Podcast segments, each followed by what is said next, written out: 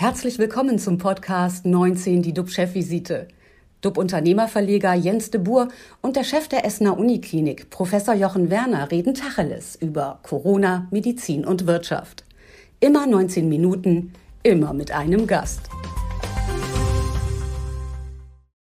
Unser Gast heute, Carsten Krede. Beim Versicherer Ergo verantwortet er den Bereich Mobilitätslösungen und ist seit 2020 Vorstandschef der Ergo Direktversicherung.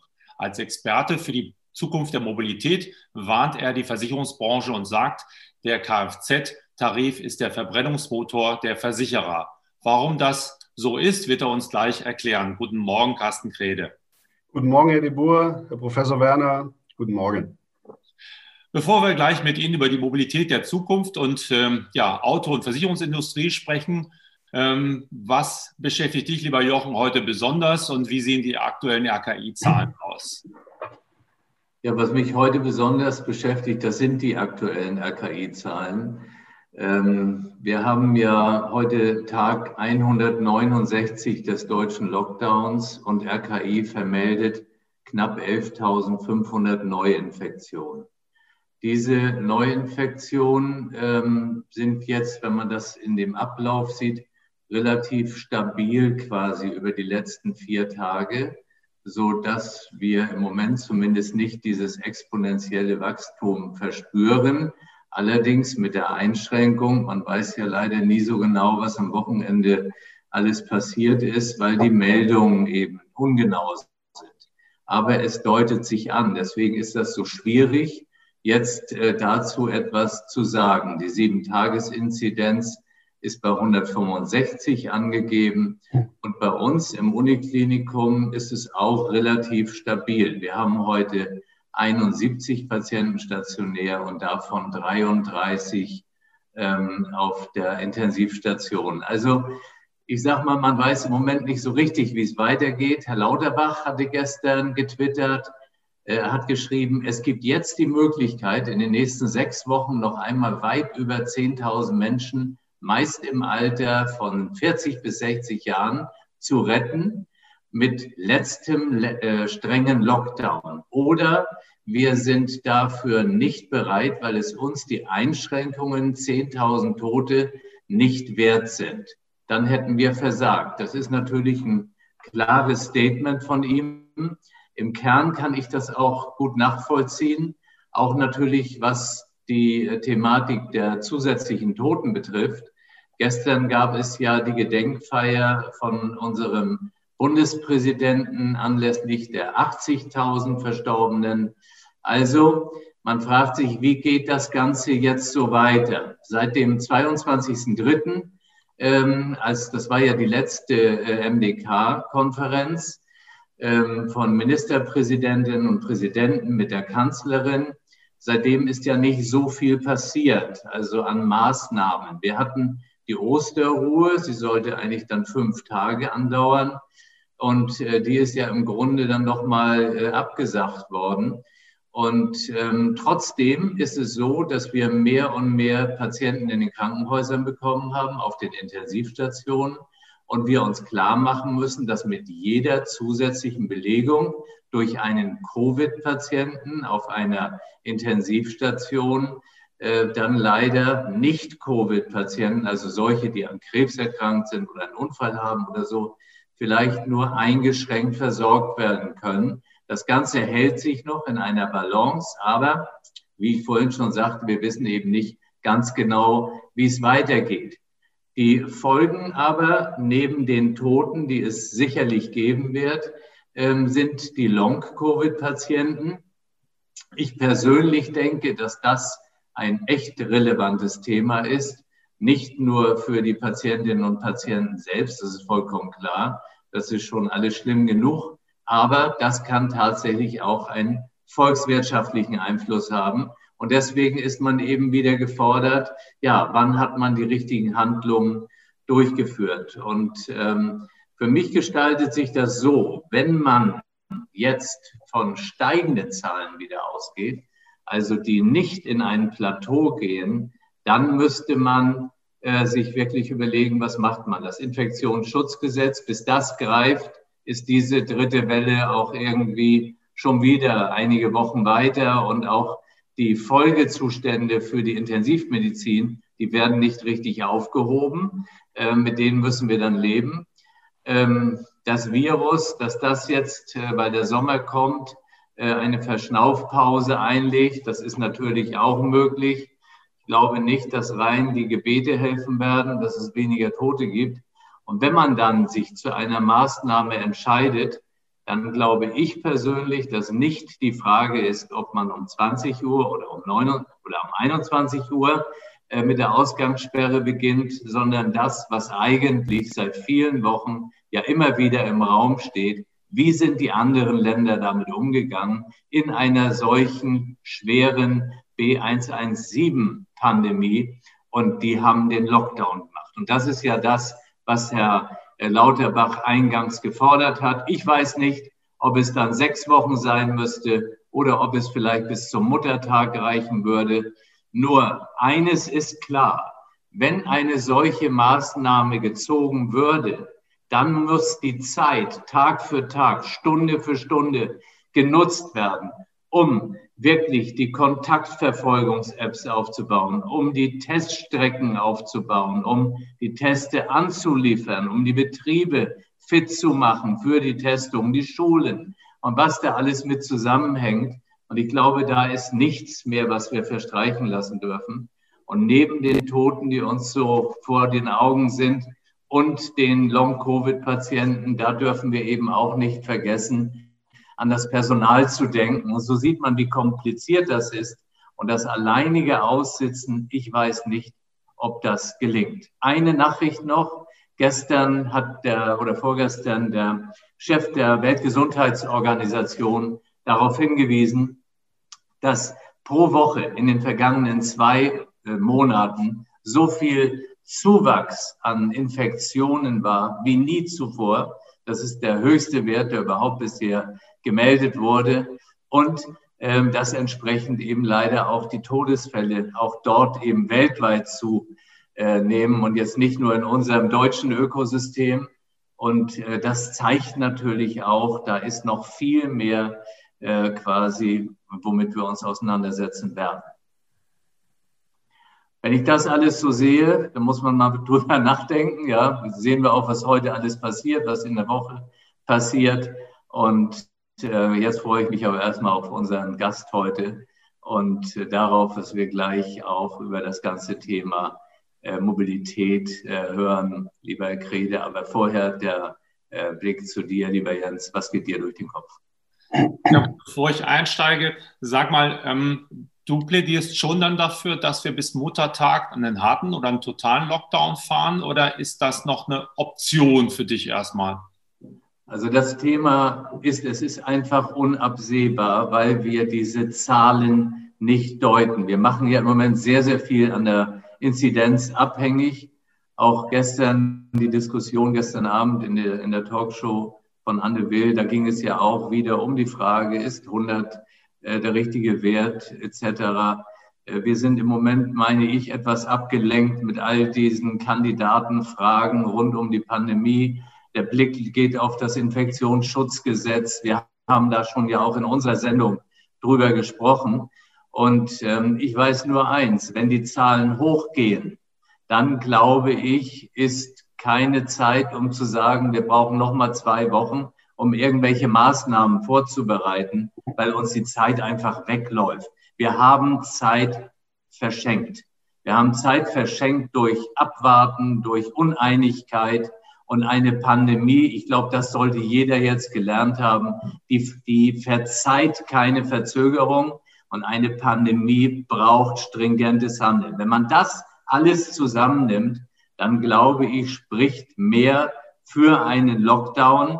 Wir haben ja einen Lockdown, ja, ich sage ja heute Tag 169 und dieses Endlose, dieses Hinziehen, das ist doch das, was die Bürgerinnen und Bürger total ermüdet. Deswegen einmal eine gewisse Zeit, dann haben ja manche sagen zwei Wochen, andere sagen drei, Herr Lauterbach sagt sechs, wie auch immer. Ja. Aber ich glaube, die fünf Tage an Ostern, die hätten es auch nicht rausgerissen. Mhm. Okay, wir bleiben weiter dran. Was mich zurzeit beschäftigt, ist ja die deutsche Autoindustrie. Die war ja immer unser wirtschaftliches Flaggschiff, äh, Deutschlands Aushängeschild. Hatte sich äh, zuletzt aber ein wenig zu einem hässlichen Endline gemausert. Manche Investmentfonds, also professionelle Aktienkäufer, haben einen großen Bogen um VW, BMW und Daimler gemacht. Sie zum Teil sogar für tot erklärt, weil alle dachten, sie werden eh von Tesla überrollt. Und jetzt lese ich, dass Daimler 5,7 Milliarden Euro Betriebsgewinn eingefahren hat und das nicht durch staatliche Zuschüsse oder dass man ähm, ja, gespart hat, bis die äh, Schwarte äh, kracht, sondern man hat verkauft. Man hat äh, ähm, die neue S-Klasse äh, vorgestellt und die Neuauflage der Luxuslimousine, äh, die ja, funktioniert super gut. 50.000 Bestellungen quasi täglich. In Sindelfingen werden dafür jetzt schon extra Nachtschichten eingerichtet. Oder aber auch Porsche verkauft im ersten Quartal ein Drittel mehr als im Vorjahr. Fast 72.000 Sportwagen in drei Monaten. Und äh, die Sindelfinger wollen mehr. Sie wollen auch mehr Frauen als Kunden gewinnen. Die sind zurzeit rund acht Prozent der Käufer. Ja, die Lösung soll sein, dass man neue Angebote strickt, neue Farben. Der Porsche oder Porsche liefert den Taycan jetzt auch in Frozen Berry aus. Das ist eine Farbe von Blaubeer-Eiscreme Talek ganz mag. Aber sicher ist, man will neue Zielgruppen ansprechen. Deswegen gibt es demnächst auch Innenausstattung nicht mehr in Leder. Das sollte wiederum Veganerinnen und Veganer äh, zu Porsche führen. Also Innovation, neue Produkte. Damit kommen wir in der Wirtschaft aus der Krise. Die Zukunft gehört auch intelligenten Mobilitätskonzepten. Einen Experten für Mobilität der Zukunft haben wir heute zugeschaltet. Hallo nochmal, Carsten Krede, Chef des Versicherers Ergo Direkt. Herr Krede, was sind eigentlich intelligente Mobilitätskonzepte? Ja, also zunächst mal äh, fand ich es äh, intelligent, nicht zu glauben, dass die deutsche Automobilindustrie aus dieser zugegebenermaßen erkennbaren Schwäche nicht wieder rauskommen wird. Ich war zutiefst davon überzeugt, dass diese Reaktion, die wir gesehen haben von Volkswagen, von BMW, von Daimler, heute ist ja die äh, Shanghai-Messe eröffnet worden, äh, wo neue Modelle vorgestellt werden, dass man sich als deutsche Automobilindustrie in diesen Feldern wird zurückmelden und auch behaupten können.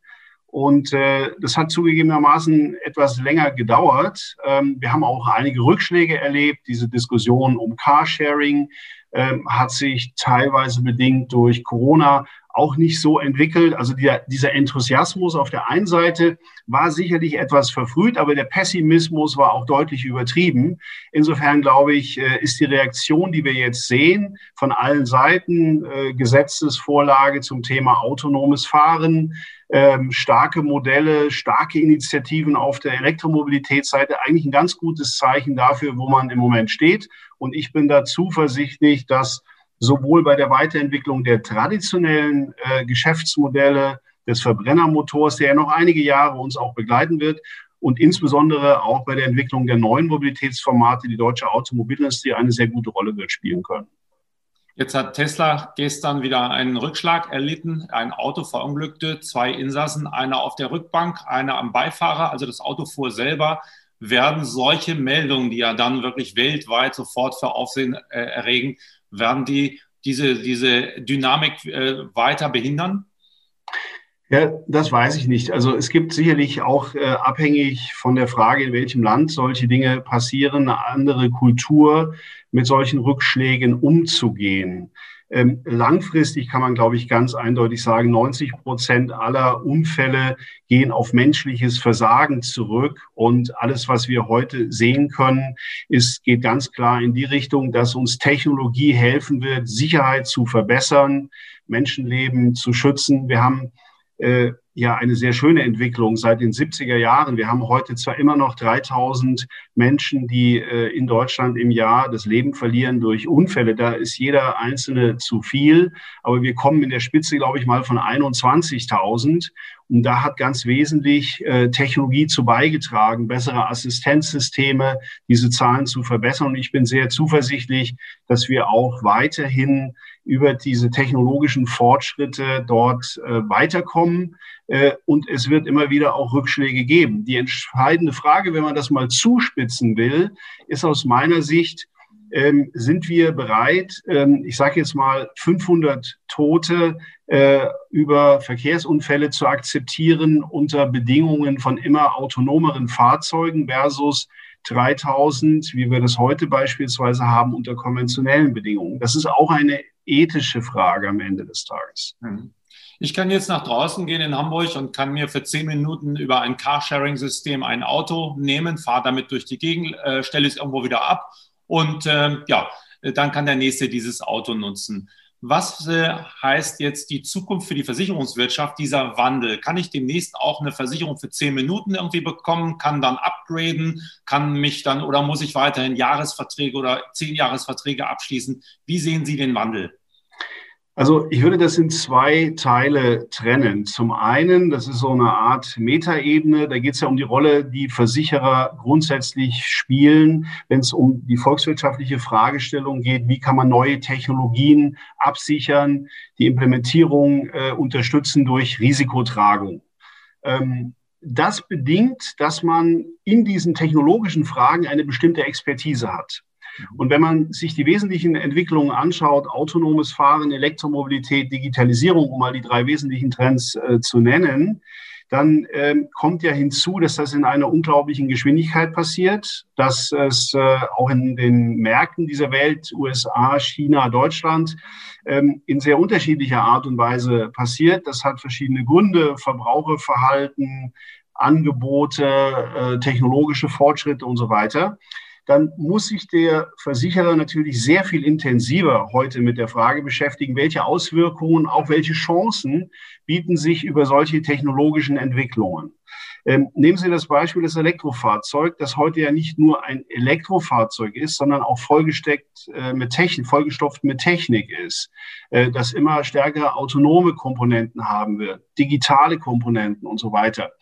Und äh, da geht es darum, äh, dem Kunden das Leben am Ende des Tages leichter zu machen, aus mehrerlei Hinsicht. Zum einen sind diese Autos noch zu teuer, wie wir alle wissen.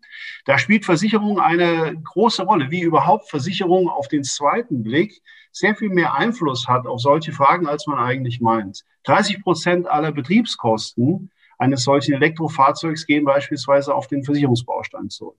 Das heißt, wir müssen uns die Frage stellen, wie können wir die Versicherungslösungen, der Abschluss einer Autoversicherung zum Beispiel, der nicht wirklich angenehm ist in vielen Fällen, wie können wir den zum Beispiel in die Software des Fahrzeugs integrieren, um am Ende des Tages zu Lösungen zu kommen, was kostet eine Minute Versicherung beispielsweise. Oder bei technischen Veränderungen, Over-the-Air-Updates. Da werden ähm, Möglichkeiten entstehen, dass man ähm, im Umgang beispielsweise mit jüngeren Familienangehörigen die PS-Zahl drosseln kann, dass man zeitweise äh, Regelungen oder auch Services zukaufen kann und die verändern die Risikosituation. Das heißt, wir brauchen sehr viel mehr technologisches Verständnis und wir brauchen, da komme ich jetzt sozusagen zu der Mikroebene, im Zusammenspiel mit der Automobilindustrie sehr viel bessere Formate, sehr viel intensivere Entwicklungspartnerschaften beispielsweise, wie wir sie auch in, äh, begründet haben, um an die Technik heranzurücken, um die äh, Herausforderungen der Autoindustrie, der Technologie zu verstehen, aber nie den Kunden aus dem Auge zu verlieren. Das muss man fairerweise einräumen, haben wir beide, Auto- und Versicherungsindustrie, in den letzten Jahrzehnten nicht immer perfekt gelöst. Mhm. Sie sprechen da oder spielen darauf an, dass man künftig ein Auto hat und dann per Handy sich 50 PS mehr ordern kann, dass man ein Upgrade hat und für diese 50 PS möglicherweise auch einen besseren Versicherungsschutz nochmal einkaufen kann, wenn man das für Kinder macht oder für sich selbst auch, äh, dass man einfach neu denkt in diese Welt. Da sagen Sie, China ist ein Vorreiter. Für uns im Kopf ist China irgendwie doch auch noch ja, ist ein, ein Land, ein Entwicklungsland, hätte ich fast gesagt, was es tatsächlich ja lange nicht mehr ist dann irgendwie. Warum ist China Vorreiter bei der Mobilität?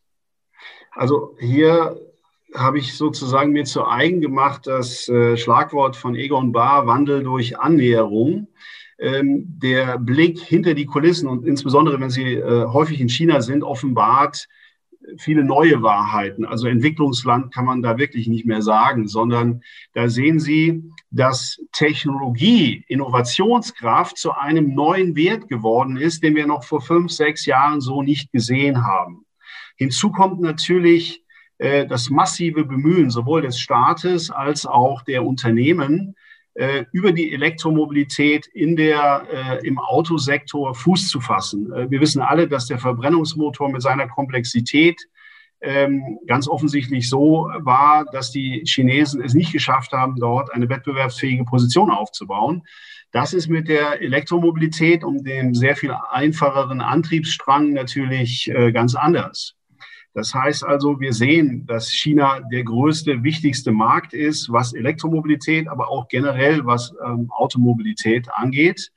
Und was wir beobachten äh, über die letzten Jahre ist insbesondere das Zusammenwirken der staatlichen Aktivitäten, der Subventionsprogramme, des Aufrüsten sozusagen der chinesischen Autoindustrie denn dort gibt es natürlich gewisse Lerneffekte, die über die Joint Ventures mit den deutschen und europäischen und westlichen Playern ähm, gesammelt worden sind mit dieser Innovationsneigung und um sozusagen das i-Tüpfelchen da drauf zu setzen, das Ganze trifft dann auf Verbraucher, die unheimlich technikaffin sind. Mhm. Wir kennen das von, der, von dem Umgang mit Handys. Wir sehen, dass die Bezahlfunktionen über Handy zum Beispiel in China sehr viel früher sich durchgesetzt hatten. Und diese Kombinatorik ähm, ist eine sehr interessante Gemengelage, in der Wachstum möglich ist, aber in der wir uns auch darauf einstellen müssen, dass der Wettbewerb nicht mehr nur aus dem Westen kommt, sondern auch, das sieht man ja auch an den Bemühungen der chinesischen Player, in den europäischen Markt zu drängen, auch von dieser Seite. Letzte Frage, kurze Antwort. Ähm, wir sprechen ja davon, dass jetzt bei uns auch der sozusagen einen Klick im Kopf gibt hin zur Digitalisierung, dass die Menschen mehr verstehen, mit dem Handy zu ordern. Spüren Sie das auch als Chef von Ergo Direkt, dass da eine Art Boom oder ist das noch Verhalten, ähm, was gerade bei Ihnen passiert im Versicherungsmarkt? Also Buben würde ich das noch nicht nennen ähm, von der Verbraucherseite, weil wir ja sehen, dass, sie durch, dass das Durchschnittsalter der Autokäufer doch relativ hoch ist und auch das, äh, die Haltedauer der Fahrzeuge immer noch so bei neun Jahren liegt. Aber es gibt deutlich mehr Initiativen, nicht mehr nur mit den sogenannten Insure-Tags und so kleineren Playern, neue Player, die sich versuchen zu etablieren. Alle etablierten Player haben umfassende Programme aufgesetzt, sich mit diesen Technologien auseinanderzusetzen. Äh, Online-Strategien der Automobilhersteller, äh, Plattformen und so weiter. Also deutliche Aktivitäten. Das ist noch kein Boom, aber das wird sich stetig weiterentwickeln, so dass ich zuversichtlich bin, dass wir dort auch in den nächsten drei, vier Jahren äh, massive Entwicklungen sehen. Also wir sehen, in der Automobilindustrie ist China dabei, die Hausaufgaben zu machen und äh, man hofft oder befürchtet, je nachdem, wie man drauf schaut, dass jetzt mit E-Cars die Chinesen noch besser ins Rennen kommen. Jochen, in der Medizintechnologie sind sie schon sehr weit vorne und man muss gar nicht die Nase rümpfen, wenn Produkte aus China kommen, sondern das ist schon auch erste Qualität, die bei euch in der Klinik ankommt, oder? Absolut, es gibt immer solches und solches. Also ich glaube, es gibt auf gar keinen Fall irgendwie den Grund, von oben herabzuschauen. Ähm, und was, was Herr Krede vorhin noch sagte, ich fand, das war nochmal sehr bedenken, bedenkenswert. Wenn Fehler passieren, sie passieren eben doch typischerweise von den Menschen selbst. Und äh, die Technik soll uns dabei helfen, das zu vermeiden. Ähm, alles ein komplexes System, aber die Chinesen, die haben auch bei uns schon einige sehr gute Produkte ja, eingebracht. Also es ist nicht nur Schwarzpulver und Spaghetti, was aus China kommt, sondern es sind jetzt auch ganz neue Offensiven. 19 Minuten sind leider vorbei. Vielen Dank, Carsten Krede. Unsere Talkgäste am Dienstag ist äh, Kathi Hummels, die Ehefrau von Fußballstar Mats Hummels, ist als Influencer, Moderatorin unterwegs und Patrick Henning, der Geschäftsführer der Luca-App.